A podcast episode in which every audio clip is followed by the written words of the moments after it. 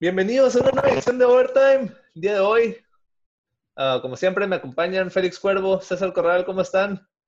Hola, buenas, buenas. Mi nombre es Roberto Jaque y ya, ando, ando emocionado, eh, ando.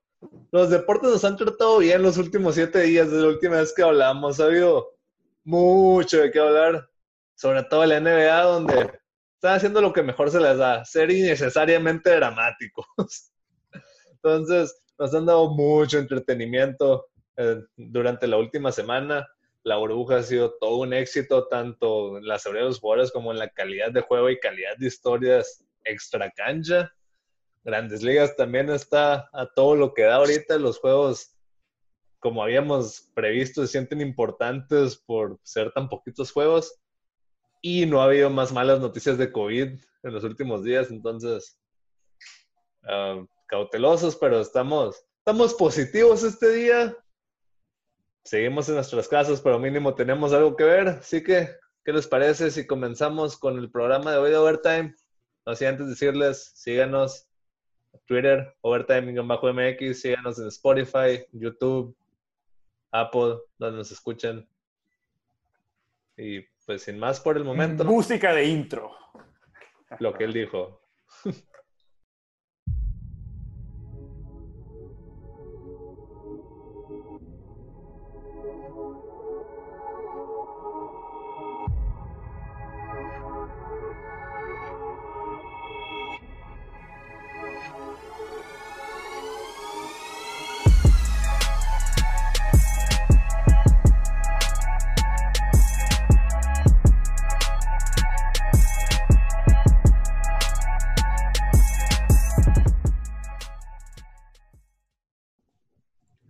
sí, empezamos con el programa del día de hoy.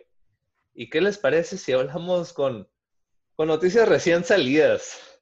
Teníamos planeado hacer las, mayores sorpresas de, de la burbuja hasta este momento. Todos los equipos han jugado alrededor de cuatro o cinco juegos. Y dos de las sorpresas que ya teníamos ah, anotadas para hablar, pues nos acaban de reafirmar que, que en efecto se- me No. merece que hablemos de ellos. ¿Qué, qué les parece si, si empezamos con el mejor jugador de toda la historia del básquetbol? TJ Warren. Que, que alrededor de hace una hora de que de, de este momento que estamos hablando terminó su juego del día de hoy contra los Lakers. Ah, pues, después de los tres primeros juegos que tuvo, tuvo un juego tranquilo, el cuarto juego que nomás metió 16 puntos, entonces parecía que Un juego mejor- promedio, un juego promedio, no tranquilo, porque pues Sí, sí. Que a lo mejor ya estaba volviendo a ser el jugador que es normalmente. Pues hoy nos demostró que la aberración fue el juego de 16 puntos. y que en, en verdad él no es así, él no nomás No, mete no. 16 puntos. No, y para no, empezar, él- y para empezar, quiero pedir una disculpa pública hacia ti, Warren, por, por poderle haber faltado el respeto de esa manera en el programa pasado. Ah, sí, sí. ¿Qué, qué- qué- qué te parece si ponemos la, la- la grabación de lo que dijiste la semana pasada? Adelante, adelante. Ahí va. Córrela. No sé qué tanto tomar en cuenta el juego de él, porque fue una- eso, eso, eso es, no es, Es un normal, o sea, outlier, no- es un outlier. Sí, o sea. O sea, con todo respeto, TJ Warren, no, no te va a atascar 54 por juego, pues. O 53. No, ni siquiera te va a atascar 20 por juego, pues, o sea. Como escuchamos, dijiste, no te va a atascar ni 20 por juego. Pues han metido más de 30 en 4 de los 5 juegos. El día de hoy metió 38 a LeBron James y Anthony Davis. Porque no lo estaba defendiendo Lo Danny Green, güey. lo está defendiendo Anthony Davis. Anthony Davis. Personal todo el juego. Todo el juego. Pa- bueno, después del primer Y lo- cuarto. Y lo cuarto- cocinó. Parecía que después del primer cuarto los Lakers di- habían ajustado. No, hizo ni- no tuvo ningún tiro en el segundo cuarto. Pero no, nomás estaba guardando para la segunda mitad. Estaba No guardando. no me- sus- No es come solo el vato, pues. dijo, Estaba guardando sus "Hacer- energías para cuando se necesitara. Y está, está metiendo tiros. Tiros que si no los metes te banquearían. O sea, está metiendo tiros difíciles, a pe- a- además de también se- estar seguro que te banquearían. Bueno, ya a ti Warren ya no. O sea, una persona no, no, normal, no. digo. Pues, yo digo porque está haciendo los mismos tiros que está haciendo Elon Brooks, güey. Y de Dylan Brooks todavía no lo veo banqueado, güey. No vamos a hablar de Dylan ahorita. Es, es- es un, es un tema Es tema sensible, güey. Es- estamos, estamos celebrando el básquetbol. Ahorita tú quieres hablar de Dylan Brooks. Pero sí, lo- la mejoría que ha tenido TJ Warren en la burbuja está impresionante. Durante, durante todo el resto de la temporada, antes de llegar a Orlando, TJ Warren estaba metiendo 18.7 puntos por juego en un muy respetable 53% de campo y 37.5% de triple. O sea, no es como que no, no era un mal jugador, era un jugador muy productivo que estaba metiendo sus canastas. Pero lo de la burbuja está, está totalmente ridículo. Está- estamos hablando que está metiendo más de, más de 34 puntos por juego en 54% de triple y tirando 59% de campo. O sea, son números que por un lado no son sostenibles, creo. Pero, pero hasta si el lo- momento lo ha hecho. Sí, lo está haciendo No, y, y de todas maneras partido tras partido. son números que si los bajas, siento que a pesar de que los bajes, te va a estar, o sea, te va a estar metiendo 25 puntos por juego, bajando los números que tiene en la actualidad. O sea, si sigue tomando los mismos tiros que está tomando, que parece que Indiana, pues en estos juegos le ha dado la libertad para, pues para tomar sus tiros, ¿no? A lo mejor cuestión que no tenía en, en otro equipo, no se sabe. A otros equipos lo utilizaban más como un jugador de rol, pero pues si sabemos, Indiana es un equipo que, que no, se, no se caracteriza por tener una estrella, entonces siento que eso, esa situación podría estarle dando a T.J. Warren por el hecho de que si él es un anotador, le van a dar la confianza en Indiana para tirar los tiros que él quiera. O sea, Ola- Oladipo en ese tiempo fue, fue en su tiempo la estrella, pero ahorita volviendo de lesión está un poco lento, entonces como que son todos excelentes jugadores de rol que se están acoplando a el jugador que esté teniendo el mejor momento del equipo para, para que él explote su habilidad. Entonces siento que por ahí podría ir la cosa. También a lo mejor siento que puede ser un, un tema ya más allá de cancha, que sea algo de, de que no siente la presión de jugar en, en estadio repleto de gente, que no sé, puede ser, o sea, tú no sabes los factores que pueden contribuir en esta situación, pero pues lo está haciendo muy bien, lo está haciendo muy bien, hay que admitirlo. Sí, o sea, quién sabe por qué sea, pero si algo es seguro sea, es que, que lo está haciendo. También ha aumentado drásticamente, como ya mencionaba, la cantidad de, de- de intentos de, de campo. O sea, estoy viendo aquí las estadísticas de la temporada y en estos últimos cuatro juegos ha intentado arriba de 20, en, que en los últimos cinco, cuatro de, de, de cinco. Ha tenido más de, de 20 intentos. Una temporada tuvo cinco, o sea, todo el resto de la temporada. Ahí es donde también se puede pensar que Sí, pero lo impresionante es que está teniendo el una carga, porcentaje. una carga más alta de lo que ha tenido t- toda la temporada, pero también está siendo más eficiente de lo que ha sido toda la temporada, que normalmente es al revés, o sea, cuando un jugador se hace un anotador de volumen, ah, a lo mejor sus números brutos suben, pero toda su eficiencia baja. Y con TJ Warren han, sido las dos cosas. Y ha, ha sido un deleite verlo jugar, porque como decimos, está metiendo tiros difíciles y, y tiros a la hora buena. O, o sea, ahorita acaba de meter una colada muy difícil sobre Anthony Davis para irse arriba y luego un triple para acabar de matar el juego de que llevándose a LeBron James y luego tirando en la cara de Anthony Davis a Anthony Davis. y se le Y ve aparte, una- entonces, oye, ahorita no lo está defendiendo cualquier jugador de un equipo, o sea, ya los equipos se están adaptando para meter la defensa, el defensa, el mejor Sí. defensa del equipo encima de él. Se están enfocando más sobre él. Sí, sí. Pero bueno, nomás como recordatorio, ¿cómo llegó TJ Warren a Indiana? Pues el cambio fue que los Suns mandaron la selección 32 y TJ Warren a Indiana por cash considerations. O sea, los ¿Qué Suns quisieron deshacer de él? Ajá, se quisieron deshacer de él por razones de, de tope salarial. Fue, te damos dinero, una- perdón, te damos a ti, Warren, y una selección para que te lo lleves. Y pues, Perdónalos porque no sabían lo que estaban haciendo en ese no, momento. sí, sí. No, igual en Suns dudo que hubiera tenido el mismo impacto que está teniendo en, en Ah, Pacers, sí. por lo mismo que te digo que los Suns tienen a sus dos jugadores que van a tomar los tiros en el juego y, y no, van a compartir mucho la bola. pues. Sí, to- totalmente. No estoy haciendo lo que está haciendo aquí, pero igual, desde que pasó el cambio ese, fue una decisión muy cuestionable porque si bien no era una estrella, era un muy buen jugador de rol. Y pues no veo cómo no les serviría a los Suns tener un anotador más en, de- en- en las alas. Que creo que les hace falta, eh, sinceramente. Sí, Porque, no, no, no pues- les ha faltado, no les ha faltado mucho estos cinco juegos. Ahorita vamos a hablar de eso, pero No, no les ha faltado, pero... el plan esquema de las cosas sí les hace falta totalmente. Pero bueno. Una de, esas, ah, una de esas cosas que los Suns hacen y que nadie sabe por qué las hacen, pero las hacen. Sí. Ah, T. Warren en la burbuja, mejor jugador de la historia del básquetbol. ¿Qué les parece si hablamos de la próxima sorpresa que tenemos? Gary Trent Jr. ¿Quién? ¿Quién? Exacto. Ah, no, no me da vergüenza admitir que antes de la burbuja no sabía quién era Gary Trent Jr. Ah, era un, es un jugador de rol de, de Portland que está teniendo el mejor, eh, los mejores juegos de su carrera en este momento. Antes de la burbuja, otra vez, como, como digo, no, no, no estaba consciente de, de su, de su existencia. Ah, estaba promediando 20 minutos por juego, metiendo 8 puntos por juego, 43% de campo, 39% de triple. En la burbuja lo ha llevado a otro nivel completamente. Está metiendo casi 21 puntos por juego en 59% de campo y 63% de triple.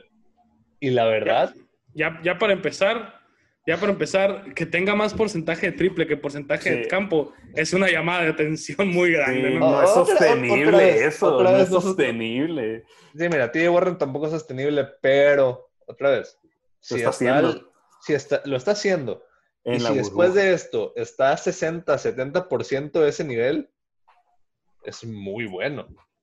O sea, es algo que, que Sí, quieres en obviamente. todos los días, o sea. Sí, la ley de los promedios te va a decir que va a regresar a su media. Pero igual, o sea, lo, la burbuja no es la media, ¿sabes? Es Sí, sí. algo totalmente que... Pero si, o si Gary Trent a partir de ahora es un jugador de 15 puntos por juego en 42% de triples, es un jugador muy, muy Sí, productivo. totalmente. de es en jugador que, que quien sea lo quisiera en su equipo. O sea, es un. Duncan Robinson. o sea. exactamente. Y creo que los Blazers han tenido mucho hype, sobre todo porque parecía que estaban a punto de, de hacerse del octavo seed antes del juego de hoy, que también vamos a hablar de eso más, más adelante. Pero realmente, si Gary Trent Jr. no estuviera jugando así, me atrevo a decir que irían un ganado cuatro perdidos. O sea, no digo que estén, que él sea el jugador más importante del equipo, pero estas contribuciones que está teniendo, ah, que no se esperaban, o sea, no están presupuestadas que Gary Trent estuviera haciendo esto. No hubieran ganado ni el juego de Memphis, no hubieran ganado el juego de Denver, probablemente no hubieran ganado el juego ni siquiera el de, el de Houston, pero bueno, vamos a decir que hubieran ganado uno de esos tres. La verdad, el impacto que está teniendo es- tiene a Portland don- donde está, porque sin esos juegos probablemente estuvieran abajo de Phoenix, de San Antonio, inclusive New Orleans. Pero si te das cuenta, el más menos de los juegos de este vato, todos están en positivo. Entonces, sinceramente, más 20, más 8, más 7, más 19. Y han sido Pues- puros juegos cerrados. Sí, exacto. O sea, sin él no lo ganan. Ajá. O sea, estamos hablando que tuvo más 20 en el juego de Memphis, un juego que se fue a tiempo extra. A tiempo extra. Tu- tuvo más 19 en el juego de Denver, un juego que también quedó por 10 puntos y estaba en situación clutch, estaba por menos de 5 puntos con, con 5 por jugar. Entonces, es, es un jugador de rol, pero está cumpliendo su rol a la perfección, Gary Trent. No, no puedes esperar más de, de los jugadores complementarios, sobre todo teniendo a dos estrellas en Damian Lillard y CJ McCollum. Pues vamos a decir que está supliendo a Damian Lillard y a CJ McCollum en los momentos que ellos no están. pues. Sí. Y, y- y no, y no, se está, no se está notando la diferencia entre, entre uno y el otro cuando está en la cancha. Pues. Sí, Y está cerrando juegos, ¿no? Sí, si lo dejas solo, está, está en un punto donde te sorprende si no la mete. Que creo que es el mejor, el mejor halago que le puedes dar a un tirador.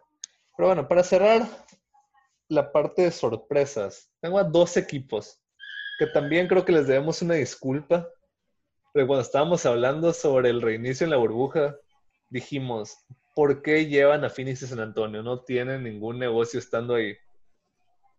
Ah, pues bueno, pues ya nos ah, vaya, en el hocico. va- vaya, va- vaya, vaya, vaya, vaya sorpresa que nos acabamos de llevar. Phoenix eh, hace 15 minutos acaba de acabar su juego con Miami. Van 5 ganados, 0 perdidos. Es la primera vez que no solamente gana 5 seguidos Devin Booker en su carrera. La primera vez que gana 4 juegos seguidos.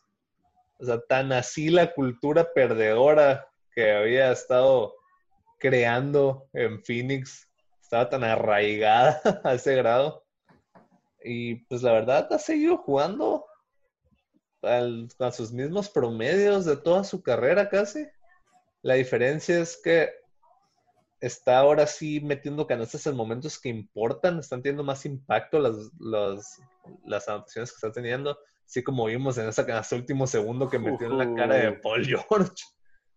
Pero también los jugadores de rol están respondiendo.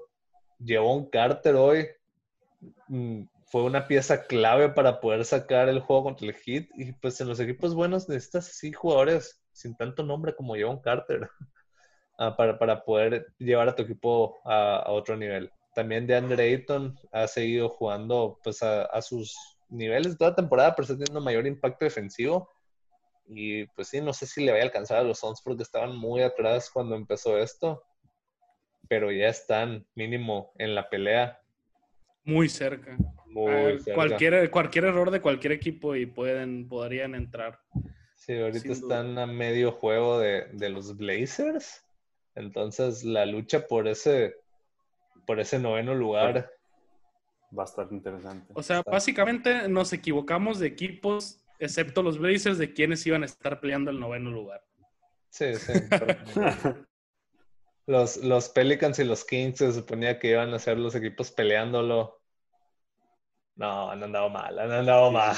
No, no, al- bueno. malísimo. No, y, Ah, y- y- y a lo, y lo que estaba viendo es que de los 11 es que tiene mucho que ver el trabajo que ha estado haciendo Monty Williams porque ah, he, escuchado varios reportes de que está haciendo muy, muy buen trabajo con, con el equipo, por eso es que están pues empezando un poco a salir adelante. O sea, no sé si cambió su método de, de coachar o no sé, pero les estás, lo que estén haciendo les está dando resultados. pues.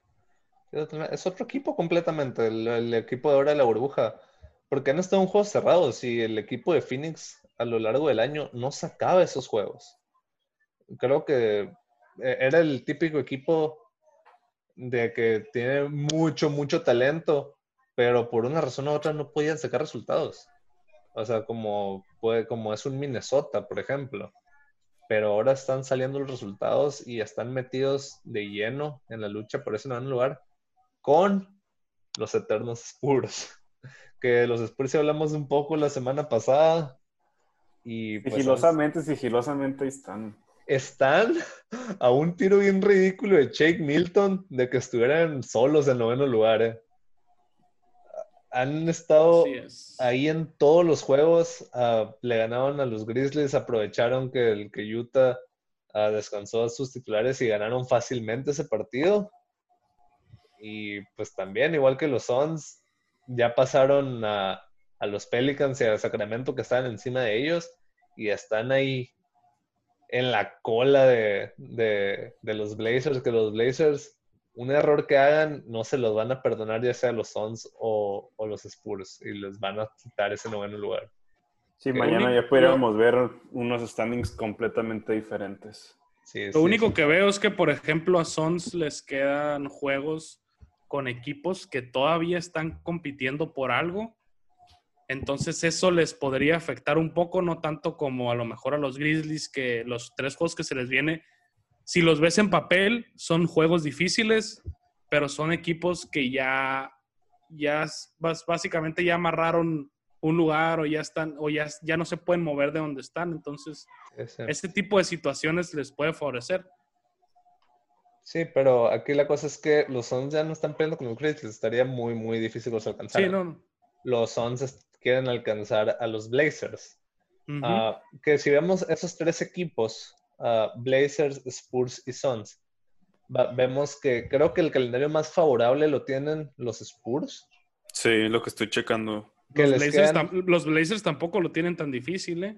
Parecía difícil, pero, Pero pues les queda, les queda Sixers sin Ben Simmons, les quedan los Mavericks que ya no se y pueden les, mover. queda- y les quedan los Nets. Que los, Nets, los Nets van 3-2. los ¿eh? Nets- los Nets- ah. los, Nets, los Nets han estado jugando, pero... mm, Pero aquí la cosa es que tienen toda la presión encima los Blazers para, para irse perfectos y pues vimos hoy que no pudieron acabar el juego contra un equipo no muy completo, los Clippers. Más adelante vamos a hablar más a detalle de eso. Um, pero sí, los Pelicans, perdón, los Spurs les quedan los Pelicans, los Rockets y el Jazz. Ah, los Pelicans que pues no se han visto muy bien. Y los. Rockets y el Jazz que no sé qué tanto tengan por, por jugar. Y los Suns, como dices, creo que tienen el calendario más difícil de esos tres equipos. Tienen al Thunder, tienen a los 76ers y tienen a los Mavericks. Thunder y Sixers, al menos esos equipos sí están jugando por implicaciones de sembrado, entonces, verdad, no, no sé qué va a pasar, pero lo que sí es que esos tres equipos ah, van, van a ser los que estén peleando esos últimos lugares para meterse mínimo al play-in. Igual todavía podrían alcanzar a Memphis. Ah, y, pero sí, aquí lo importante es que los Suns y los Spurs no hagamos ni un peso por ellos y nos están probando todos mal. Y pues vamos a ver si, si bien a lo mejor este año no les, no les alcanza, si son buenos cimientos para, para construir la próxima temporada. Porque creo que, sobre todo los Suns, ya llevan mucho esperando que Booker dé el, el siguiente paso y puedan tener un equipo ganador. Y tal vez. o, a lo mejor. Booker, o a lo mejor Booker termine en los Warriors, güey. Ya, No viste no, no, Ujú. Sí, lo que sí, dijo Draymond Green de sí, Draymond saliera Green de ahí diciendo, corriendo. Sí, que tenían que. Are you tampering? Maybe. Sí, Draymond Green ahí haciendo un tampering medio descarado. Pero bueno, Lo que, no, creo- lo que no le va a gustar va a ser cuando lo traen, lo traen por él, güey. Pues sí, Creo que con esto terminamos las sorpresas. Vamos a pasar al otro extremo ahora, las decepciones. Quiero empezar con los Pelicans. No, lo- madre mía. Vamos a ser honestos. Hay 22 equipos en la burbuja porque querían meter a los Pelicans. Si no, Eh, se hubieran ido, se hubieran ido directo a playoff. Pero querían darle la oportunidad a Zion Williamson que se metiera en el calendario más fácil de todos los equipos de la burbuja y lo han desaprovechado por completo. Sí, se han visto muy mal. Dos Creo que ya lo ganados. co- comentábamos en las previas pasadas, en los capítulos pasados, que se- todos los movimientos que están haciendo se están viendo muy mal. Zion Williamson físicamente está Tronco. muy mal, está Tronco. tronquísimo, está obeso, este, lateralmente, una agilidad lateral nula. Entonces creo que O no, sea, o sea, Eh, el, el juego contra Sacramento que perdieron, en un punto del partido estaban tirando el 65% de campo e iban perdiendo. Así de mal está la defensa. O sea, la Y se, defensa... supone, y se supone que era un, equipo que iba a tener una muy buena defensa. O sea, tenían a Josh Hart, Alonso Fuera, Ball. fuera de a Drew Jrue Holiday, nadie Holiday. está defendiendo. O sea, Drew Holiday, o sea, los juegos que he visto es el único que sí agarra a su hombre y no lo deja pasar. Todos los demás están perdidos, sobre todo Zion. Aunque en los últimos dos juegos ofensivamente ya jugó mucho mejor. Pues sí, pero dura cinco minutos el- el- la, sí, de la corrida. Y si es que después- juega, Y, y después empieza a trotar así, ya ves que empieza a trotar así Ah. medio, para los lados acá. con las manos para atrás así, güey. Sí. Pero sí, o sea, los Pelicans, creo que lo, la proyección era que el play-in fuera Pelicans contra Grizzlies. Y pues los Pelicans están ya en el doceavo lugar del oeste. Ya, ya están Eh, en su casa están en, prácticamente. están en caída libre. Mm, Si pierden un juego más, están fuera. Mañana le juegan a los Spurs. Se van a estar jugando la vida ahí. Y la verdad, no. O sea, si bien tienen juegos accesibles, porque contra los Spurs, contra los Kings y contra el Magic, creo que esos tres equipos se han visto mejor que los Pelicans. Bueno, los, los Kings no sé, los Kings se han visto igual de mal, son otra de las decepciones. Ah, Bueno, Pero- vamos con eso más adelante. pero mínimo los Spurs y el Magic se han visto mejor que los Pelicans, entonces no sé qué tan qué tan probable sea que puedan ganar esos dos juegos y la verdad perdiendo un juego más están fuera. Entonces, realmente No, decepcionante aparte, lo de los Pelicans. No, no depende de ellos solamente, entonces. Sí, también, no depende de ellos porque ya están atrás de San Antonio, aunque pues igual ganándole a San Antonio ganas ese juego de ventaja que tienen, pero también están adelante los, los Suns y los Blazers, entonces es ganar y que esos equipos no ganen. O sea, muy, muy complicado, tenían todo, eh, estaba todo en sus manos, no dependían de nadie, tenían que ganar los juegos que tenían, que eran, otra vez, eran juegos muy accesibles y, se han visto mal. Ah, la, la- la cosa aquí es, hay formas de perder.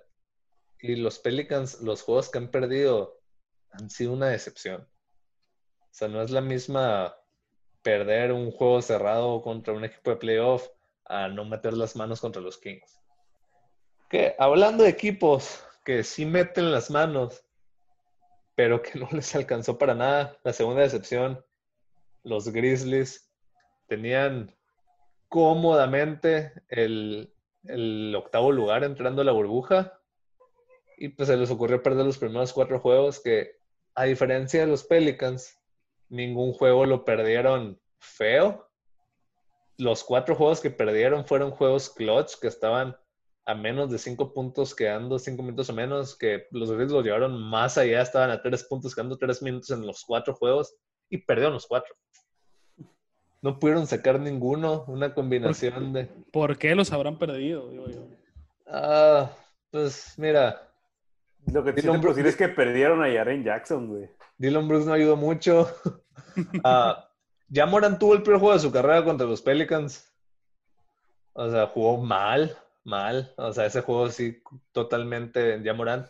Y cuando parecía que las cosas no se podían poner peor, Jaren Jackson se rompe el menisco de la rodilla. Si hay algo positivo es que en el quinto partido, que por fin ganaron un juego, iban abajo 17 en el primer cuarto contra Oklahoma. La verdad está patético ese primer cuarto. Yo estaba viendo el juego y lo que estaba, pensando es, este equipo ya se rindió. O sea, ya no, no traen ganas de jugar, ya se rindieron, la temporada está muerta. Y pues les tengo que dar mucho crédito de que salieron el segundo cuarto y el tercero y el cuarto también. Ah, después de ir abajo 17 el resto del juego quedó 102 a 55 a favor Memphis. Ganaron por 29, un juego que iban perdiendo por 17. Entonces, mínimo mostraron lucha con el- la derrota hoy de Portland. Todavía están ah, con todas las de ser el octavo sembrado, pero eso no quita que los primeros cuatro juegos fueron una decepción. Ah, creo que si hubieran sacado uno de los cuatro juegos, considerando lo cerrado que estuvieron los otros tres, lo, que estuvieron todos los juegos, hubiera sido que, ok, van 1-3, pero se han visto bien. Pero ya si pierdes los cuatro, no, no, no tienes no tienes puntos de estilo, pues no, ya no está la excusa de que, ah, pero estuvieron muy cerrados. Pues sí, pero perdiste los cuatro. Sí, es, es un equipo que no se ha visto pésimo, pero creo que todo el mundo esperaba que se viera un poco mejor. Sí, o sea, como Por el, dices hecho de que, por el hecho de que toda la temporada habían estado jugando muy, muy buen básquet.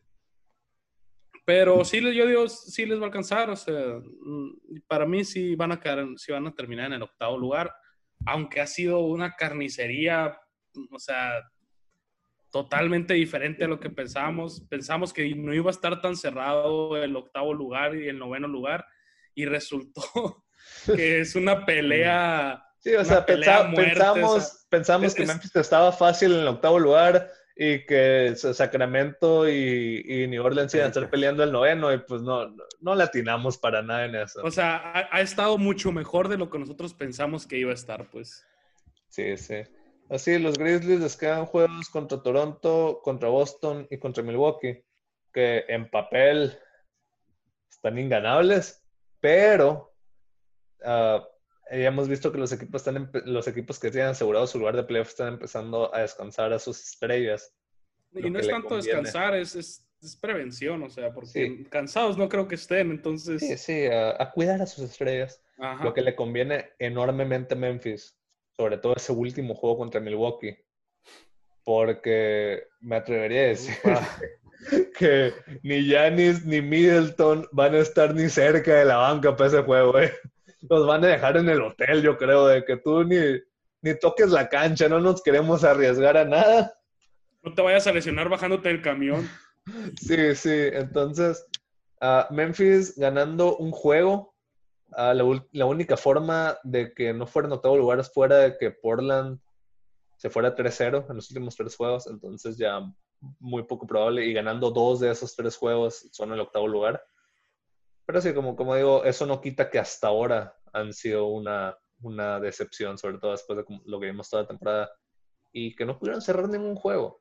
Que para mí, algo clave por lo que no pude cerrar juegos es la falta de Tyus Jones, que Memphis lo necesita desesperadamente que vuelva. No tiene el movedor en la segunda unidad.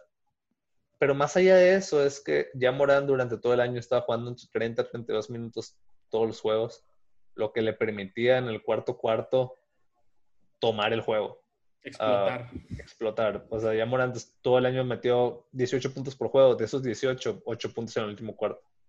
Era, estaba en cuarto lugar en puntos en el último cuarto. eh, lo cual está en ridículo porque no está ni cerca de los mejores anotadores de la liga. O sea, el resto de los jugadores en esa lista eran Harden, Trey Young, tu Damian Lillard. O sea, jugadores que todos los cuartos meten eso. Ya Morant nomás el último cuarto está metiendo eso. Pero en estos juegos ah, no, no estaba llegando con las mismas energías que todo el año porque ha tenido que jugar 40 minutos por juego hasta ahora en la burbuja por la falta de modo titular. Entonces, no sé, tal vez cuando se arregla, pero haciendo énfasis, no quita que han sido una decepción hasta ahora. Y y son cosas, y son, o sea, tú te das cuenta y dices, ¿cómo puede ser un jugador de la banca tan necesario para el funcionamiento del equipo completo? Ahí es donde te das cuenta de lo importante que es no nomás los jugadores titulares en un equipo de NBA. Sí, totalmente. Eh, Lo hemos dicho una y otra vez. Necesitas mínimo 8 o 9 jugadores buenos para poder ganar un campeonato. No importa lo buenas que sean tus estrellas. Pero bueno, Félix, ah, estábamos debatiendo si meter a este último equipo en las decepciones, pero tú nos dijiste sí, vamos a meterlos porque se han visto mal. Explícate. Literal, aquí tengo en mis notas de lo que habíamos puesto ayer, ¿no? De que, TJ, que íbamos a hablar, TJ Warren, Sí. etcétera, etcétera, ¿no? Y hoy, porque era las sorpresas y decepciones. Es, mi bullet point para decepciones son lo mal que se ha visto Lakers. O sea, sinceramente. Vini- Viniendo de un aficionado a los Lakers, ¿eh? Sí, sí, súper aficionado, aficionado. su- súper aficionado a los Lakers. Eh, No, está, es que- está disponible otros equipos todavía. Todavía no sé. No, es que no se la, ver- la verdad, o sea, lo- los resultados, puedes decir que ya tienen el sembrado número uno, este, que han estado descansando, dándole minutos a LeBron, eh, a, a Anthony Davis de, de descanso. Pero cuando están los dos adentro, no se ve bien la química, lo que es del equipo. Meten a Caruso, meten a, Cal- a Caldwell Pope, meten a quien quieras y no se ve bien el equipo han fallado una cantidad impresionante de libres. Que, es más, creo, déjate checo la, la estadística, pero te puedo decir que he visto todos los juegos que fallan y fallan y fallan. Triples no, que eh, libres y de- hablando de triples también, o sea, puro, bol- puro bolillazo. puro bolillazo, o sea, queman y queman y queman y pegan el tablero, airball. Que, que al final este, de cuentas los libres son una cuestión muy importante en juegos cerrados. Que si Sí. siguen fallando en series importantes, los libres te pueden costar una serie 100%. O Sí, sea, sí. vimos a, a los Lakers en el primer, o sea, como lo dijimos en la previa, en el, el capítulo pasado, que jugaron con, contra Clippers o partidazo, pero fuera de ahí no hemos visto mucho en sí. O sea, ya vimos que TJ Warren los dominó. Pero bueno, de ¿a, hoy- qui- a quién no Sí, ¿a domina TJ no Warren? domina O sea, TJ Warren? Lo, lo que he estado viendo mucho en, en- en Lakers es que no han logrado tener un partido LeBron James y Anthony Davis en los que digas, ah, los dos se pasaron de lanza. O sea, nomás está siendo uno el factor clave de un partido. Y sí, están descansando, a lo mejor están descansando, pero los minutos que están Sí, dentro igual de cancha no se ven. no, no se ven como, como que tengan muchas ganas de jugar. A lo mejor es eso, no tengo idea, pero no se ha visto lo que se veía antes de que los dos jugadores con 30 puntos o 35-10 y así, o sea, no, no se ha visto. Por ejemplo, hoy Anthony Davis, LeBron James metió 31, Anthony Davis metió 9. Entonces, es, digo, también estaba, lo estaba defendiendo TJ Warren, no supongo, Sí, entonces es personal difícil. todo el juego. Ah, sí, Pero no, es, lo que les quería que hacer comentar, o sea, no, no hay una dupla que, que se vio durante toda la temporada que era Anthony Davis, LeBron y todos los demás. Eh, y- y- también, o sea, lo mismo que mencionamos, ah, la profundidad es muy importante. Si tienes aspiraciones de, de título, les, va les está afectando ya enormemente no tener a, a Avery Bradley y Rayon Rondo, que si bien a lo mejor no son los jugadores superestrellas, son jugadores importantes que te sacan la chamba cuando les pides que hagan el trabajo sucio. Entonces, Y más Rondo, Playoff Rondo, TNT Oh, sí. Rondo. TNT Rondo. El juego hoy era en TNT, o sea, Rondo hubiera metido 40 puntos y se hubiera acabado TJ Warren, o sea. Pero sí, sí, no se han visto bien los Lakers, totalmente de acuerdo. Pero vamos a seguir dudando de LeBron James a esas alturas, o sea, Es que yo ya no, no- es que yo, yo ya no puedo. ajá, ajá. Todos los años No, en no. Cleveland decíamos lo mismo, o sea, de que No ah, puedo ir se- contra LeBron James. no se están viendo bien, no. ¿Cómo se dice? No se está viendo bien, está peleado con sus compañeros, todo lo que quieras. Y sigue llegando a la final todos los años, entonces. Sí, han sido decepcionantes hasta ahora, pero no por eso creo que no le va a ir bien en playoff a LeBron James. Podemos llegar a ese acuerdo. Sí, no, no, no, sin duda. Eso no puedes dudar. A ver Sobre- cómo le va después de perderse un año, después de no haberse perdido como no sé cuántos seguidos. Sí, sí. Y ahora sí, el último tema del básquetbol. También recién salido del horno hoy. Estuvo, estuvo muy. Hubo muchas cosas importantes pasando el día de hoy. Esto pasó desde la mañana. Tuvimos un juego a, a nuestras 10 de la mañana el día de hoy.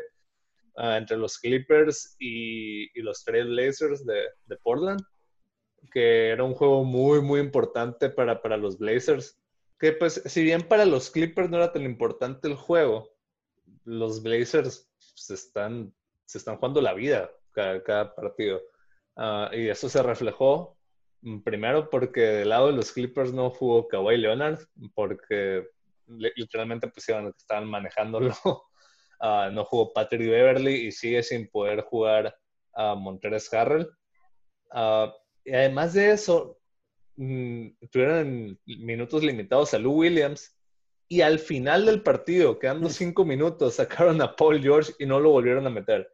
Entonces, estaba la mesa servida para que los Blazers tomaran la oportunidad y, y ganaran este partido. Iban ganando por cinco puntos, quedando minuto 36 por jugar. Pero después de eso no, pusieron, no pudieron contra el line-up de Patrick Patterson, Landry Shamet, Michael Green, Rodney Magruder y Man- Terrence Mann, Terrence, Terrence Mann, gracias. No me acordaba cómo se llamaba. Nunca lo había escuchado antes de hoy, la verdad. Ni a Rodney Magruder. Creo que es Terrence Mann. Yo a Rodney Magruder sí, güey. Ah, Rodney Magruder mete un triple para irse arriba quedando menos de 20 segundos. 18 segundos. Y después Damian Lillard falla dos tiros libres. Con lo cual los Blazers perdieron una ventaja de 5 puntos contra los La banca de la banca. contra la banca de la banca los Clippers. Con dos jugadores que nunca había escuchado, güey, así. Sí, Rodney Magruder, se supo- Rodney Magruder se suponía que iba a ser pieza importante para los Clippers. La... Llegó en, en un cambio con Miami, creo. pues, pues evidentemente no lo fue. Y, Sí, y- hasta y no hoy, lo fue, o hasta sea, hoy. pero, pero yo sí, personalmente yo sí lo conocía, pero es un jugador banca 100%. pues. Sí, sí, o sea, lo- los Clippers básicamente dijeron de que no nos importa el juego de hoy igual vamos a quedar en segundo lugar, aunque quedemos en tercero. Vamos a ganar. Sí, no, no es como que es localía, vaya. Entonces tenía a Rodney McGruder en la cancha que está premiando tres puntos por juego cuando es que juega, porque pues la mayoría de los juegos son DMPs. Terrence Mann está premiando 1.6 puntos por partido. Y los Blazers, a pesar de eso, se choquearon, ¿eh? Se choquearon. Pero bueno, más allá de las implicaciones de que esto básicamente asegura que los Blazers no van a poder subir al octavo a menos que pase algo impresionante en los últimos partidos, en los últimos, en los últimos juegos.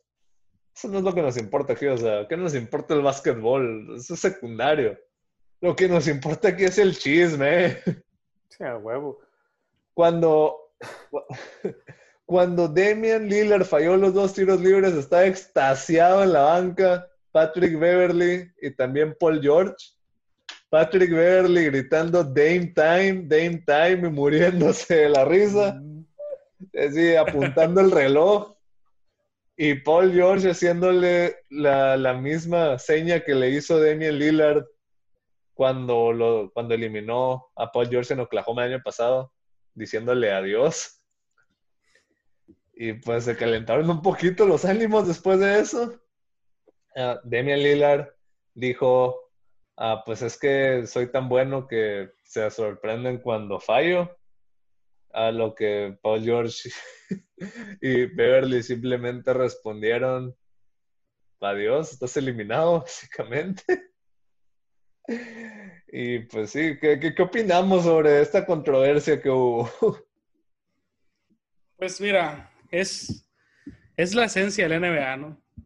O sea, todas a lo, largo, a lo largo de toda la temporada, en todas las temporadas, siempre se presentan dos o tres casos parecidos a este. Mínimo, Creo que la temporada, mínimo. La temporada Mínimo. pasada hubo uno con Joel Embiid, si mal no recuerdo. A mí- Mi favorito de la temporada pasada fue cuando se querían pelear en el vestidor Houston y los Clippers.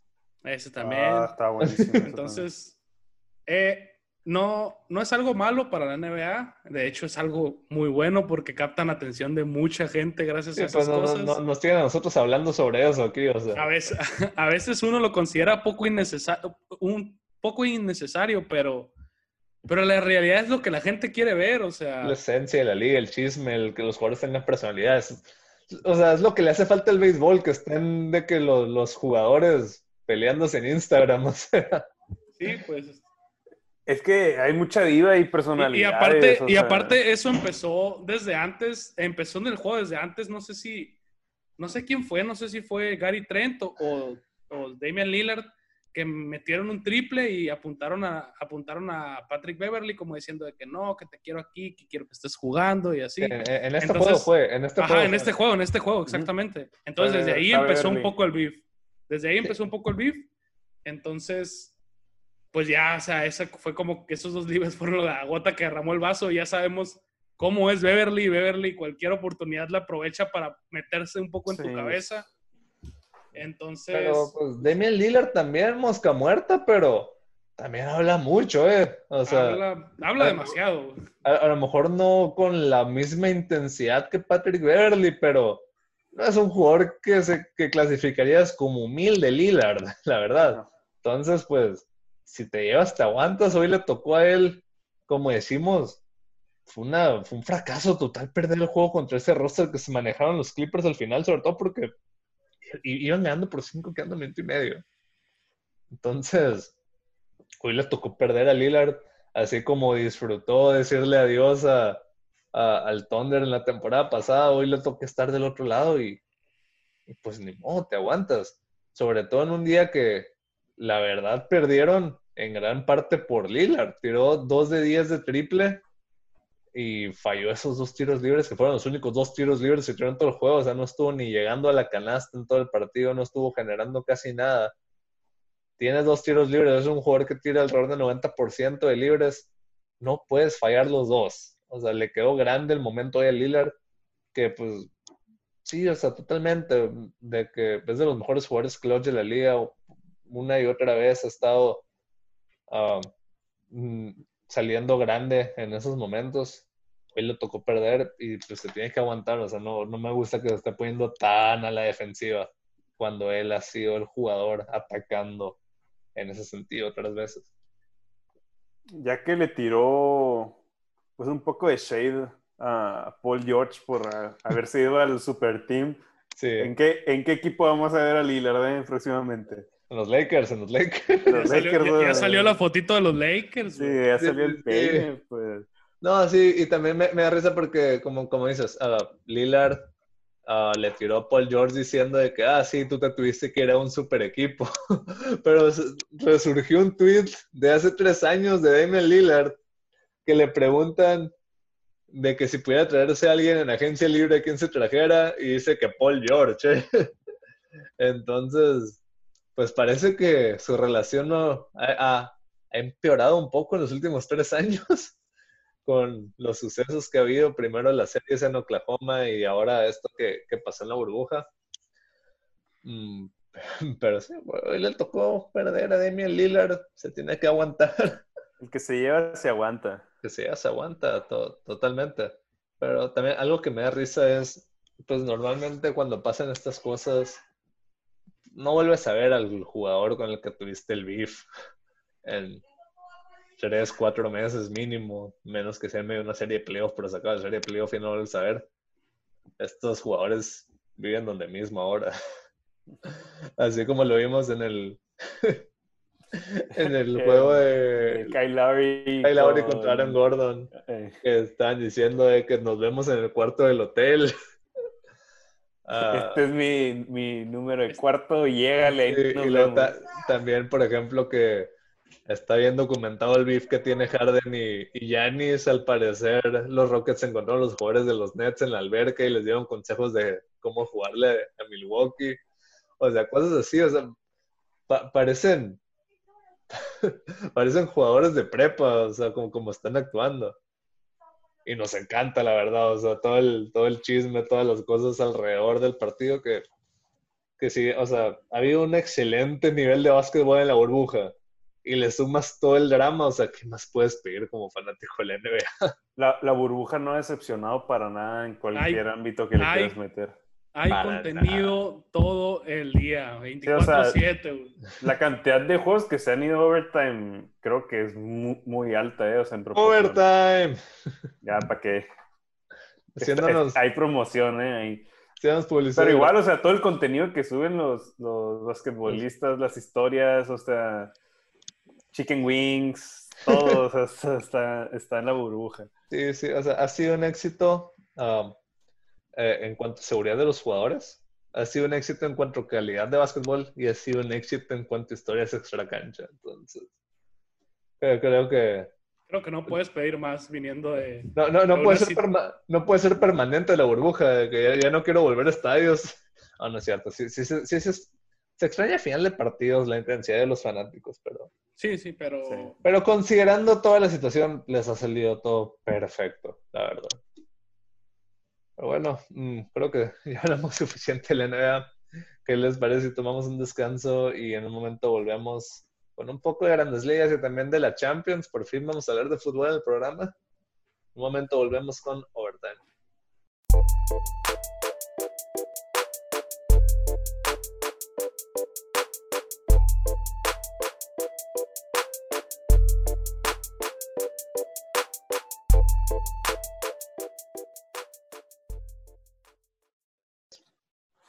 Estamos de vuelta. Ah, ya hablamos demasiado de básquetbol, entonces, ¿qué les parece si cambiamos un poco y nos vamos con el béisbol? Que, pues después de que la semana pasada no estábamos ah, muy confiados en que fuera a durar, la verdad. Ah, no ha habido más malas noticias los últimos siete días, entonces espero que siga sin haber malas noticias. Mm, puede ser un poco precipitado, pareciera sacar conclusiones de lo que hemos visto, pero sin darnos cuenta ya va casi un cuarto de la temporada, porque es una temporada muy corta. Entonces, ¿qué les parece si con el mismo tema que tu- tuvimos ahorita en el básquet, hablamos de las sorpresas y decepciones de lo que va hasta ahora la temporada de Grandes Ligas? Empezando con lo positivo, hay que ser positivo siempre. Vamos a empezar con las sorpresas. Creo que no hay mayor sorpresa esta temporada que lo que han hecho los Marlins de Miami, un equipo proyectado a tener 20, 25 ganados a lo mucho. Ah, pues, hoy perdieron, a pesar de eso, son 7 ganados, 2 perdidos en primer lugar del este de la Nacional. En sus 9 juegos han tenido 9 abridores diferentes porque la mitad del equipo tiene COVID. La verdad no conozco al 90% de los jugadores que, que, han jugado para ellos. Y a pesar de eso van 7 ganados, 2 perdidos, que una temporada normal, un equipo 7-2, a lo mejor no, Uh, no, no, le pones no, tanta no. atención.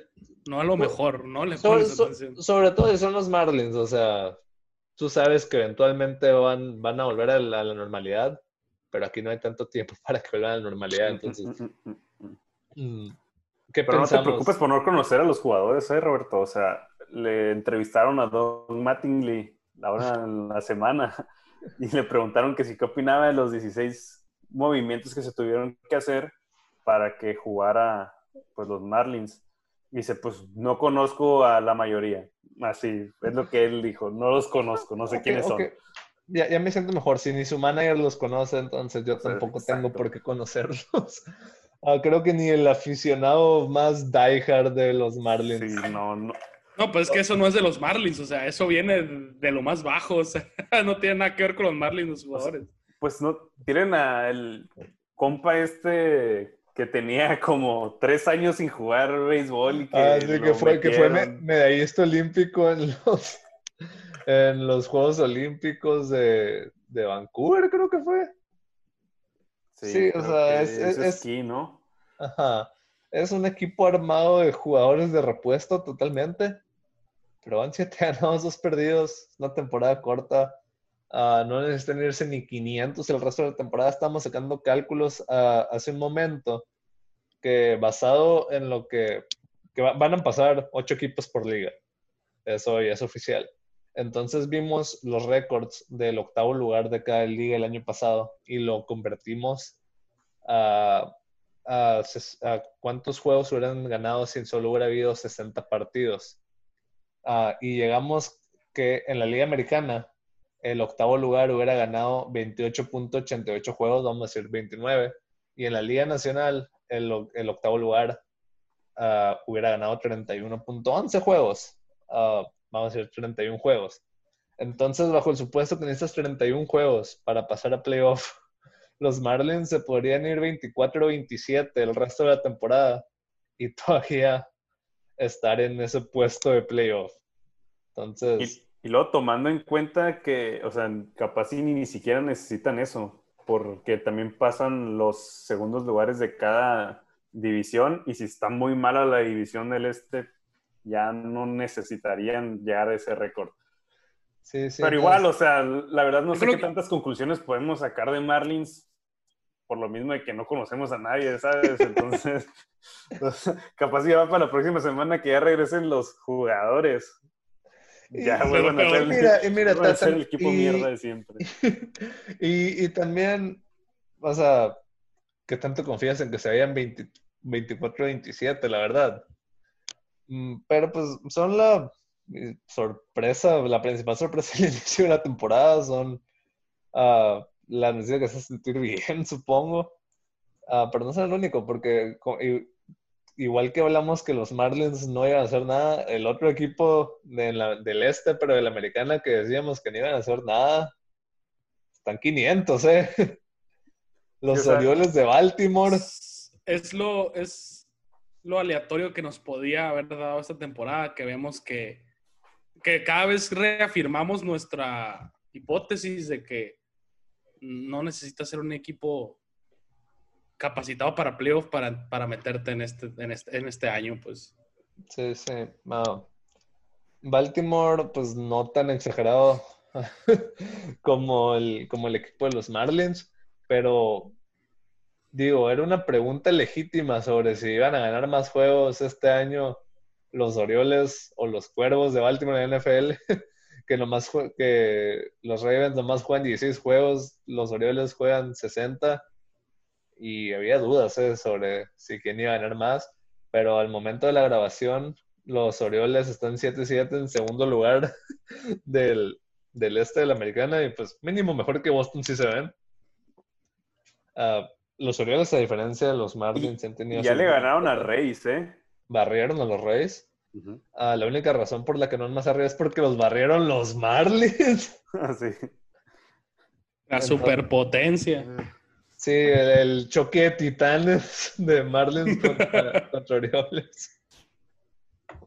Pero sí, sí es divertido. Igual, ah, no creo que ninguno de los dos equipos se mantenga ese ritmo, pero pues mínimo para inicio de temporada son las historias.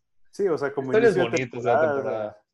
Igual que año- el año pasado los Mariners, por ejemplo. Lo, lo- lo que te da el base que a lo mejor muchos deportes no te dan. ¿no? Historias de sí. equipos que se enrachan y ganan 15 juegos, 10 juegos y, y Pero, todo el mundo eh, o habla de sea- ellos.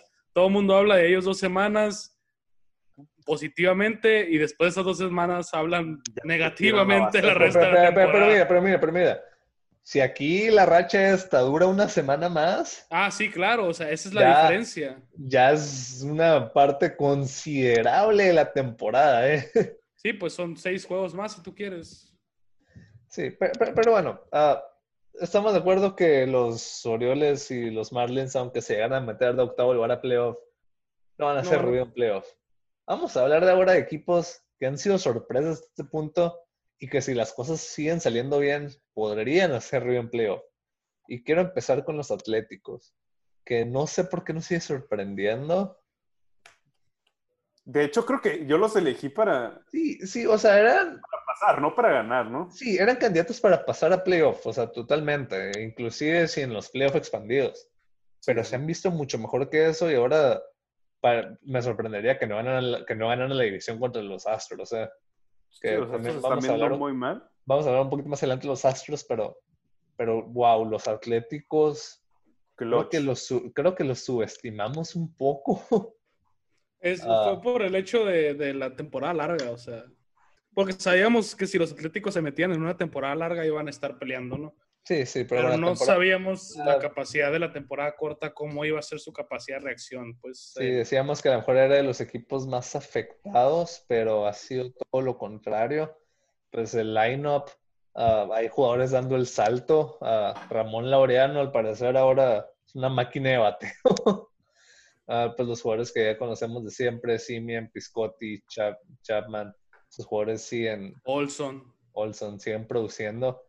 Ah, el único que no produce es Chris Davis, pero pues eventualmente va a batear 2.47, no hay que produ- 247. No hay mucho de qué preocuparse. Sí. Y no, y luego tienen, y luego tienen pitchers ahí como Chris a- Bassett. a, lo que quería ir. Ah, que siempre.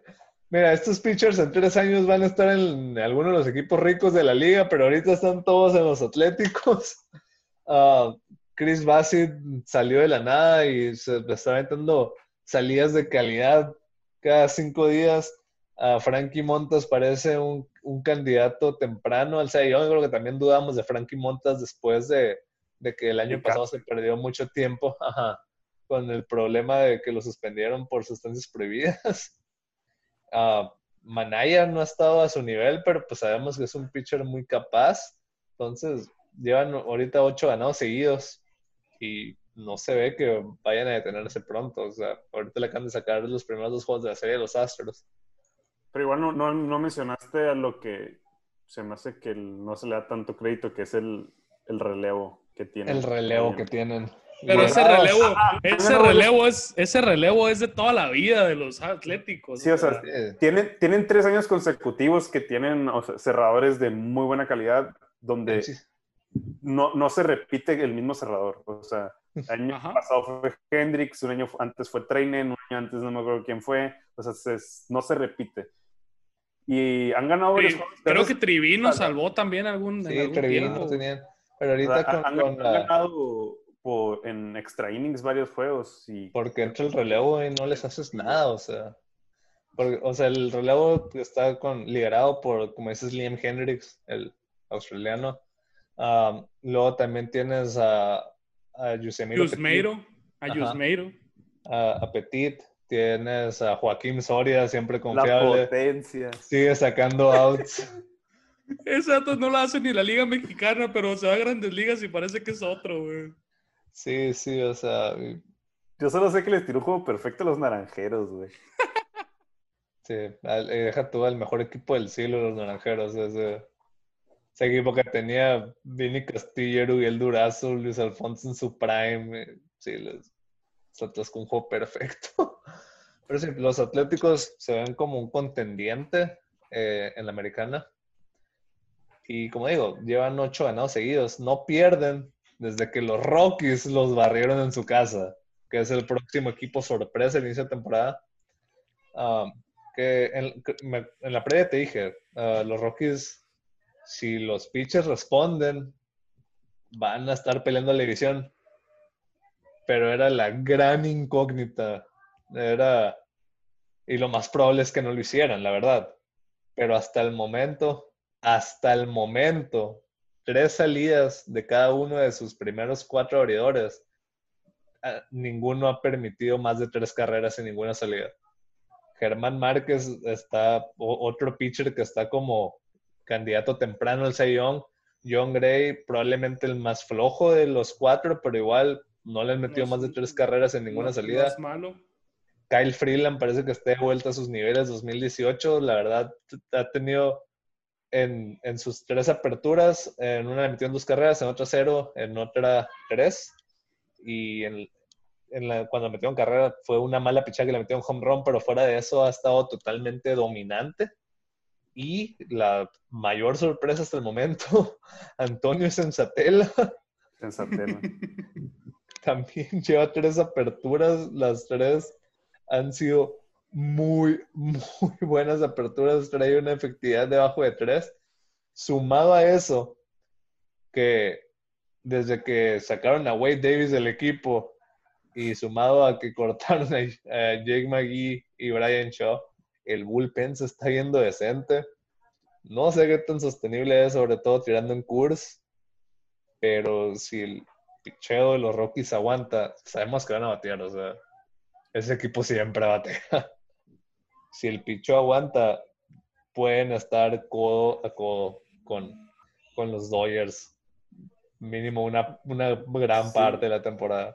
Me da miedo, o sea, el, el relevo, o sea, ¿qué, qué tan sostenible puede ser, porque ya lo vimos creo que en dos juegos de, de padres o de, de- no sé si era de San Francisco también, o sea, que al final se pone muy interesante por méritos que empiezan a batear, ¿sabes? Pero fue Wade, Davis. Exacto, o sea, pero, o sea, también, o sea, los otros no son inmunes a No, sí, sí, o sea, las obviamente no. características de curso. No, sí, sí, o sea, obviamente no van a tener cero Ma- efectividad, no, pero Más dependiendo, o sea, de que, o sea, Padres y Dodgers son unos equipos que han estado dependiendo mucho del, del juego de bola larga. Entonces, si no Sí, meten home sí. runs, o sea, ahorita ya vimos, o sea, han metido todas las carreras por, por- en el juego que estamos viendo ahorita. Todas fueron por home run. O sea, en, en San Diego y en Dodgers. sí, sí. Entonces, ahí es cuando no sé si va a ser sostenible Y- en el relevo. Pero igual se está viendo muy bien, o sea, Hasta el momento se está viendo muy, muy bien. mi, Y pi- pues, mi pitcher favorito esta temporada ha sido Germán Márquez. uh, Germán Márquez está O sea, a- a- hasta antes de inicio de temporada me di cuenta que Germán Márquez casi la mayoría de sus salidas las iba a tener de, de visitante y fue como que, ok, esperaré que tenga la primera mala salida para bajarme del, del hype train, porque en mis otras ligas tengo a Germán Márquez. Pero hasta Pero ahora, no, o sea, hasta juega Pero bueno, Félix, a ti que, que le sabes más a eso de las estadísticas avanzadas, esta no está tan avanzada, pero es- estamos conscientes que el diferencial de carreras es uno de los indicadores más claros sobre si un equipo es de verdad o si solamente está teniendo suerte en juegos cerrados y así. Pues hasta el momento, diferencial de carreras, los Rockies son segundo lugar de todas grandes ligas con más 28. Ah, la única mala noticia para aquí, para Colorado, es que el primer lugar son los Dodgers, como de costumbre, con más 38. Ah, sí, estúpidamente arriba. Ah, también los Rockies tienen el sexto mejor efectividad de picheo con 3-10. Los Dodgers tienen la segunda. Pero eh, sí, X, o sea, si, si no tomamos en cuenta los Dodgers, también en el bateo, OPS, los Rockies segundo lugar, 7.82. Los Dodgers, primer lugar, 787. Entonces, sí, sabemos que en todas las estadísticas importantes, los Rockies están hasta arriba de la tabla de, de la liga. El único problema que atrás de los Dodgers, creo que en cualquier otra división, a como se han visto, fueran favoritísimos para ganarla en, en las otras divisiones de la Nacional. La verdad es que al momento siguen siendo favoritos los Dodgers, pero creo que los Rockies sobre Está haciendo todo- muy buen papel. y sobre todo con los playoffs expandidos, mm, sería una catástrofe que no se metieran. Que de esta división creo que se van a meter tres equipos, que esa es la tercera, la, la otra sorpresa, la cuarta sorpresa de esta temporada hasta el momento. Los padres. Mm, que ah, tal vez no tan sorpresa porque sí era como que muchos esperaban que eran el salto, pero Ujú. creo que estamos de acuerdo que se han visto mejor de lo que esperábamos. Creo que esperábamos que fuera un equipo competitivo, pero ahor- ahorita se están viendo como un equipo que, que no va a ser fácil sacarlo en playoff. Y que creo que podemos decir, van a pasar a playoff como, ya sea como el segundo o como uno de los comodines. Y, y no creo que ninguno de los campeones divisionales esté muy, muy feliz si le toque ir contra los padres en esa primera ronda 2 de 13. No, o sea, tienen todo, tienen bateo, buenos pitchers. O sea, se puede complicar a cualquier equipo. Ya lo vimos que se le complicó a Dodgers, o sea, La única desventaja que le veo a los padres es estar en el West, en el la Nacional del Sí, West, sí, totalmente. porque, o sea, como ya, ya analizamos, o sea, Dodgers y Rockies ahorita están jugando en un nivel élite, si lo quieres llamar así. Eh, y San Diego se ve 100% afectado porque es contra las van a jugar series contra ellos bastante, entonces de hecho, ya, ya perdieron el récord sí series les contra podría los dos equipos. o sí, o sea, lo- Les- los juegos les- perdidos son contra ellos. o sea, Sí, pero les sea, va a afectar muchísimo, o sea, porque igual a lo mejor si estuvieran en otra en otra en otra división fueran un poco mejor, pero pero los juegos que no son contra Rockies y Dodgers pues sea, no se han visto para nada mal. sí, y sobre todo el formato expandido de playoff. se- o sea, yo creo que van, van a tener toda la oportunidad de meterse como séptimo, octavo lugar. Ah, el único problema que, que ya comentábamos de los padres es Padres, que el relevo, el bullpen se ha visto mal. Y se suponía que era una de las, de las fortalezas del equipo teniendo a Emilio Pagana, Kirby Yates. Y a los dos les han dado hasta para llevar este inicio de temporada. sí, machín. Creo que son los pero- peores dos, dos relevos que tienen hasta ahorita. Sí. Pero a diferencia, lo que no están compensando muy bien los abridores. Los abridores, ah, que los abridores están, tira- están teniendo salidas bastante. Paddock, Davis, eh, Dinelson, Lamed La Met, y no me acuerdo quién es el eh, otro. Eric Lauer también ya tiró. Eh, no, Garrett Richards. Garrett Richards. Garrett Richards. Richards está teniendo que es el, que es el, que es el, es el peorcito. Si lo vemos desde este punto de vista, es el peor de los que hemos mencionado, pero aún así no ha estado tirando nada mal. Entonces, Sí, sí. ese picheo abridor les está dando un poquito de colchón, si lo queremos llamar así, a los, a los, a los pitchers del relevo, pero no pueden mantener una ventaja. Es- es- Eh, pero- pero- pero- siempre se meten en problemas. O sea, sí, to- todo bien con el picheo, pero vamos a ser honestos. Lo que queremos hablar de los padres es de Fernando Tatís Jr. Otro rollo ese morro. O sea, ya sabíamos Es- que era. eh, eh, que siento, era siento, Pero. lo siento muy parecido.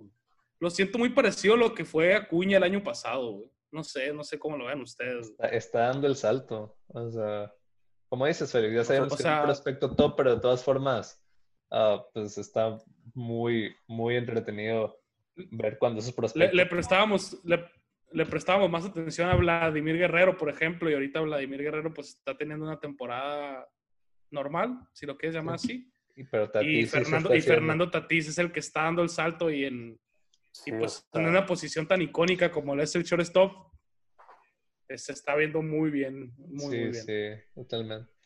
Pero bueno, César, mm, vamos a aprovechar que estamos hablando de los padres y tu fascinación con Fernando Tatís.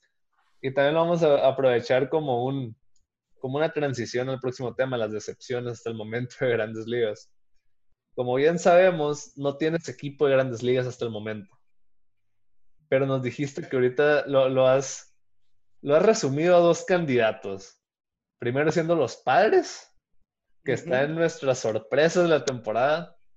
Y el otro, los Brewers, que está en las decepciones de la temporada. Entonces, danos, danos una, una pequeña actualización de cómo va tu proceso de encontrar un equipo de grandes ligas. Mira, la verdad, he visto los juegos de los dos equipos, de Padres y de Brewers, pues porque, porque pues me gusta, me entretiene ver a los equipos, ¿no?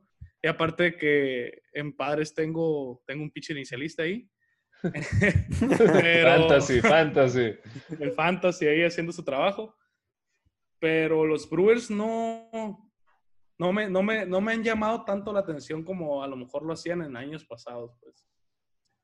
No estaba decidido al 100% y, y el equipo está no están haciendo muy por abajo. no están haciendo el trabajo. que le sigue. Sí, pues, o sea, Christian Yelich ha sido pues, o sea. Christian Yelich ha sido una total decepción. Eh, las estadísticas se la están inflando. eh, Christian Yelich es el peor jugador de las ligas, obviamente. Los, no sé, no sé qué está pasando. O sea, tienen un pitcher bueno que es Woodruff y Hauser. Woodruff eso han estado tirando bien, pero. tirando muy bien. Pero no les alcanza, o sea, no, no les alcanza simplemente. Es que no están batiendo nada. No están bateando nada, no están produciendo nada ofensivamente. Entonces, sí he estado en una posición de. de ya, ya, ya me estaba guiando un poco más por Brewers, pero se puso fea la cosa. Entonces, hasta ahorita te estás yendo por el swag de Fernando Tatís, ¿eh? Es que es, un jugador que veo y, y, me entretiene nomás verlo cómo se para en la caja de bateo, O sea, se le nota muchísimo la personalidad que transmite. Sí, sí. Pues bueno, vamos a ver cómo se desarrolla eso a, lo largo de esta temporada. Va a estar igual interesante que, los standings, ver a, a qué equipo le acabas dando tu lealtad. Mm, pero sí, ah, los Brewers es nuestro primer equipo de excepción de la temporada. Uh, el equipo que yo agarré para ganar la, división. Ups. Mm, no, están batiendo nada. Su mejor jugador, Christian Yelich, está batiendo menos que los demás. Y pues no es, no es muy sostenible eso, la verdad. Uh, segundo equipo. 125 de average. Ouch, ouch. Segundo equipo de excepción. Y Justice Smoke está bateando punto 128. No. no. se puede así. Segundo equipo de excepción. Que este equipo debió haber sido. Ah, e, están volteando sus expectativas. Están haciendo este año lo que esperábamos que fuera el año pasado. Después de que el año pasado hicieron lo que esperábamos que hicieran este año. Los Diamondbacks. Que el año pasado creo que todos creíamos que estaban tanqueando, creíamos que estaban tirando la temporada a la basura y le salió todo. Le salió absolutamente todo y se quedaron a nada de ganar un lugar a los playoffs como comodín. Este año, sobre todo con los playoffs expandidos, creo que, creo que todos esperábamos que lo aprovecharan y fueran los equipos peleando playoffs y pues hasta ahora todo lo contrario, todo lo que les salió el año pasado, este año otra vez no, no les está saliendo, la verdad. Llevan cinco ganados, nueve perdidos. Son el. Están en este momento en penúltimo lugar de los standings de toda la liga. Madison Garner parece que ahora sí él le pegó el viejazo. El único jugador bueno ahí es Ketel Marte. Ketel Marte es el único jugador que está dando la cara por el equipo, pero sí, como, como digo, o sea, después de que el año pasado no teníamos ninguna expectativa y ahora este año entramos con expectativa, nos están decepcionando por completo a todos. Y el último equipo. equipo que acabamos de hablar previamente los Diamondbacks le pegó una madriza al equipo que vamos a mencionar próximamente. ¿eh? En un inning le clavó nueve carreras. No, los Houston Cheaters, Astros, Asteriscos, como le quieras decir, están bateando para nada, lesiones, pitchers meten el que quieran, le están pegando hasta por los codos. Parece que les cayó el karma, parece que les cayó el karma. Eso se llama karma. Mira, mira, mira. creo que pensamos que iban a ganar. Sí, creo que los Diamondbacks y los Brewers sí estamos de que medio tristes porque pues eran equipos que iban a ser buenos. Ah, estamos medio decepcionados. Y que no te pueden caer mal. Sí, sí, o sea, no tienes nada contra esos equipos. Los Astros, qué bueno que les está yendo mal. la verdad. O sea, Altuve ya no batea nada sin que le digan qué pichada viene. Uh, los están perdiendo abridores al por mayor. Uh, voy acaban de perder otro juego, van seis ganados, ocho perdidos. Lo, lo, malo es que probablemente pasen a playoff porque pues, su división no es la mejor división de todo el béisbol, la verdad. Siguen estando en segundo lugar, pero... Necesitaríamos que Angels dieran un pequeño brinco por ahí. Sí, pero, están dando hasta ahorita están tres juegos y medio atrás de, los Atléticos, que en temporada corta puede ser que ya sea una ventaja de la cual no puedan volver los Astros. Y ojalá que no vuelvan, como digo, creo que nos hace muy feliz al, al público el béisbol en general. que, que, los Astros estén sufriendo ahorita después de, de las cochinadas que se aventaron la semana el año pasado. Eh. Y pues, esperar a que sigan así. Como, como decimos, en nuestra previa dijimos de que no, pues van a ganar la división. Ah, la pérdida de Justin Verlander les está afectando muchísimo, pero pues es, difícil sentirte mal por el equipo que, que todos estamos conscientes de que hizo trampa. Pero sí, esas son las tres decepciones más grandes de la temporada hasta el momento. Y Vamos a ver, todavía queda mucha temporada, pero no tanto como normalmente quedaría, como decimos. En una temporada normal, si los Astros 6-8, no, no, haría mucho ruido. Ah, una pregunta, una pregunta así rapidita. A lo mejor concuerdan conmigo, a lo mejor no. ¿No meteríamos a Boston ahí? No, ya sabíamos que iban a ser malos. Sí, yo también creo que Boston hasta eso está haciendo un poquito más de lo que esperábamos, ¿eh? O sea, no tienen pitchers, no tienen pitchers. No, son una. O sea, cuando se lesionó Chris Hale, ya sabíamos que Boston no.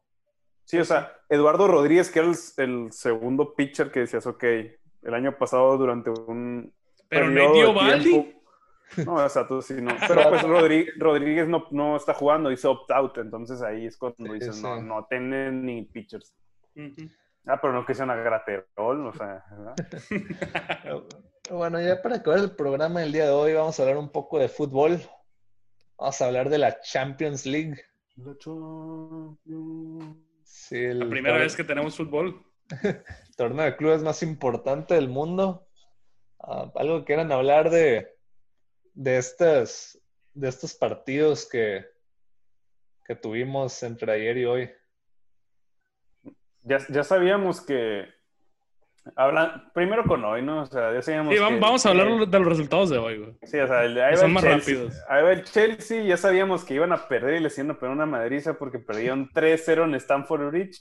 O sea, no tenían ni qué hacer jugando un partido de vuelta. Lo pudieron haber cancelado y era un. Y era la misma. Y salía mejor, creo, eh. te, lo digo como, te lo digo como aficionados del Chelsea, o sea. por cinco meses sí lo cancelaron, pero estaban aferrados que lo querían jugar y ya ves. Sí, ok. Ah, este... juego Vimos al Barça contra Napoli. También. Se vio, o sea, el Barça. ahí se ve la calidad de Messi en, su, en el gol que, metió, no sea por vencido, la coloca. Es un fenómeno. Y hablando de fenómenos, un día antes. El bicho. Pues vimos al bicho o al Big Choke porque ¿Qué Big Show? Ni qué Big Show, güey. fue el único, eso, fue el único que hizo algo. Ojalá eso le pudieras llamar Choke, güey. Es el titular de, la noticia. Choke los Blazers, o sea. O sea, o sea, Cristiano metió los goles, es el único que jugó y la noticia fue Cristiano pierde. O sea, El Bichoke. Y luego O sea, con un no- penal inventado de León también. Sí, exacto. Pero sí, el- la Juventus queda fuera. Yo, pues, yo creo verdad, que, que- yo creo que más allá de, la- de perder es haber perdido contra León, o sea, pero sí, la, la- la verdad me pone triste que Cristiano ya no esté en la Champions. Es un espectáculo verlo jugar siempre. Pero pues al final de cuentas el León metió su gol Sí, controversial y todo lo que hayas querido. Tuvo sus méritos. y luego dice que le regalan que penales Sí, a Cristiano. sí, ¿no? pero aguantaron el También le resultado. regalaron uno, ¿eh? O sea, Eh. como que... Aguantaron el resultado. No, y el- lo más, y, y- y yo con lo que me quedo de este partido es el récord que batió Cristiano a la Juventus, ¿no? O sea, el jugador con más goles en- de, de ligas competitivas para la Juve desde, ¿qué año fue? No me acuerdo exactamente. Desde toda la historia, ¿no? O sea, Sí. entonces, pues, Es un da fenómeno. mucho, da mucho de qué hablar a la edad de Cristiano. Sí, o sea, es, es- Sí, el debate, el debate Messi-Cristiano siempre va a estar, pero creo que lo que todos vamos a saber es que los dos son unos fenómenos. y es un privilegio tener la oportunidad de ver jugar a los dos al mismo tiempo, la verdad. Simplemente son dos, dos jugadores totalmente diferentes. O sea, Cristiano dio su, evolu- ya no- dio su evolución más a un goleador y Messi se quedó más como un creador. También, también mete muchos, Sí, da- muchos, también muchos goles. O sea, Sí, o sea- no, no te lo voy a negar. Pero para. Yo, di, yo, en lo personal, si quiero que alguien me meta un gol, agarraría a Cristiano, por ejemplo. Sí, o sea, vimos, vimos que Messi quedó campeón, o sea, goleador de la liga, pero también quedó top de asistencias. Entonces, hizo el 20-20 este dato. Más de 20 goles, más asistencias, o sea, es, es muy, muy creativo todavía Messi. Que Cristiano, lo vimos en su último año de jugando en el Madrid, ya se veía un poco no tan creador, sino ya era, cambió una posición más como un punta. Sí, sí. Bueno, no hay, que, hay, que, extremo. hay- hay que seguir disfrutándolos mientras podamos porque pues ah, los años siguen pasando, quién sabe hasta cuándo puedan seguir haciendo esto, pero totalmente fu- fuera de serie Sí. los dos. Ah, el, otro, el- el- el otro juego que tuvimos, ah, City ah, contra el Real Madrid, que el Real Madrid que fue cristiano no ha sido la misma cosa, el City los despachó hasta cierto punto fácil, lo que nos lleva a los juegos de cuartos que tenemos. Atalanta contra PSG, Leipzig contra Atlético, Barcelona contra Bayern, City contra León. Y Félix, lo que nos decías hace un momento, de que los únicos equipos aquí que han ganado la Champions son el Barcelona y el Bayern, que van uno contra el otro. Sí, Entonces nos asegura que mínimo en la final va a haber un equipo que nunca ha ganado la Champions. hemos, hay que dar de contexto que la- el formato nuevo de la Champions, ¿no? Porque el Ajax tiene sus campeonatos cuando era la Liga de Europa y etcétera, etcétera, en la Liga de Campeones. Pero igual, o sea, los equipos que tú ves de los ocho que, que restan, dices, ok, están muy duros, son el Bayern y, Y el y el- y el Barcelona. Pero igual creo que en, en- en ese choque de titanes me gusta más el Bayern, ¿eh? O sea, el Barcelona no lo hemos visto muy bien este año. Desde el 2007-2008, pues es la primera temporada que no van a ningún título si se quedan sin ganar esta Ganarles. Champions. Sí, sí. Pero la verdad también me da gusto que hay equipos no tan comunes aquí, que esté un Atalanta, que esté un Leipzig, que esté un, Le- un Lyon. Creo que le hace bien al deporte que no sean los mismos equipos de siempre y los equipos que gastan más dinero, que tengamos la tu eventual sorpresa en, en Champions League. Eh, el Atalanta, el Leipzig son equipos que han hecho excelentes temporadas en sus respectivas ligas. Sí, el Atalanta principalmente, eh, la verdad, mis pues, respetos. casi le sacan la, la liga ahí a la, a la Juventus en, en un susto y pues ahora avanzaban más que ellos en la Champions, ¿eh? así que mm, que sí, o sea, le, le- le hace bien al, al deporte que tener cambio en los equipos de hasta arriba normalmente. Entonces, yo en lo personal espero que no gane ni el Barcelona ni el Bayern. Me gustaría ver un equipo nuevo ah, ga- ganando el, el- el torneo este. Yo la veo difícil porque el Bayern se ve como un juggernaut, o sea, Sí. es- se vio demasiado superior en la, en la fase contra el Chelsea. Si llega a ganar el, choque contra el Barcelona, yo creo que mucha gente lo va a ver como el, la final adelantada. Sí, pero, pues Pero- tampoco, puede- tampoco puedes dejar de un lado lo que puede hacer un Manchester City o lo que puede hacer un PSG, que es- o sea, son equipos que nunca han podido acabar de dar ese último salto en Champions, pero, pero pues ahora están ahí y ya tienen toda, el- toda la probabilidad. La verdad, mi sueño es que la final sea Leipzig contra el León, o sea, eso sería como que lo... Eh, La, iba a final con menos, la final con menos rating de la liga. Sí. Sí, Se sí. El, juego, el juego con menos rating, el juego con menos rating de toda la UEFA Champions League, ese quiere que está a la final. ¿no? Sí, sí, sí. O sea, no... Yo, no- yo quisiera ver a- al City, ¿eh? Uh, Siento que Pep, sí, o sea, me gustaría ver contra el Bayern, porque obviamente va a ser el Bayern. Eso sí te puedo decir. que por fin poder, que por fin el City diera ese salto. Pero sí, el City, el Barcelona, el Bayern y el PSG probablemente son los, cuatro favoritos. Mm, Ya hablando en serio, o yo sé que no va a ser Leipzig contra el Lyon. O sea, ah, me, me encantaría ver que por fin el Cholo Simeone con su Atlético de Madrid, ah, después de perder esas dolorosas finales que perdieron de, en su momento, que ahora sí pudieran terminar el trabajo. Creo que es uno de los equipos que, que mejores trabajos han hecho y pues no son de los equipos, o sea, no es, tampoco es un equipo pobre, ¿no? Pero tampoco es de los equipos que cada verano están gastando 100 millones de euros y a pesar de eso han hecho un excelente trabajo para mantenerse competitivos año tras año tras año y competirle a las superpotencias de Europa. Entonces sí, me, me gustaría que, que pudieran llegar a, a ese punto. Yo también creo que para equipo que quisiera que ganara el, el- el Cholo el- y su filosofía, ya le hace falta el, título del torneo grande. Sí, que, que corone esta, esta época del Atlético, la verdad. Es lo único que le hace falta para que sea la, la mejor época de la historia del Atlético de Madrid. Si no, Sí, si no que- es que, si no es que ya la es, la verdad. Sí, al final de cuentas ya, ya tuvo victorias, es el Cholo de, de la liga, que al final de cuentas es un mérito súper importante al estar compitiendo con equipos como el Barcelona y Real Madrid que sacan y abren la Sí, cartera la- la- la todas verdad, las transferencias. El, el 90% de los años es una liga de dos equipos, ¿ves? Y que uno, que uno de esos años se haya podido meter al Atlético y sacarles la liga es un mérito impresionante. Como te digo, ganar una Champions nomás fuera la cereza. la serieta.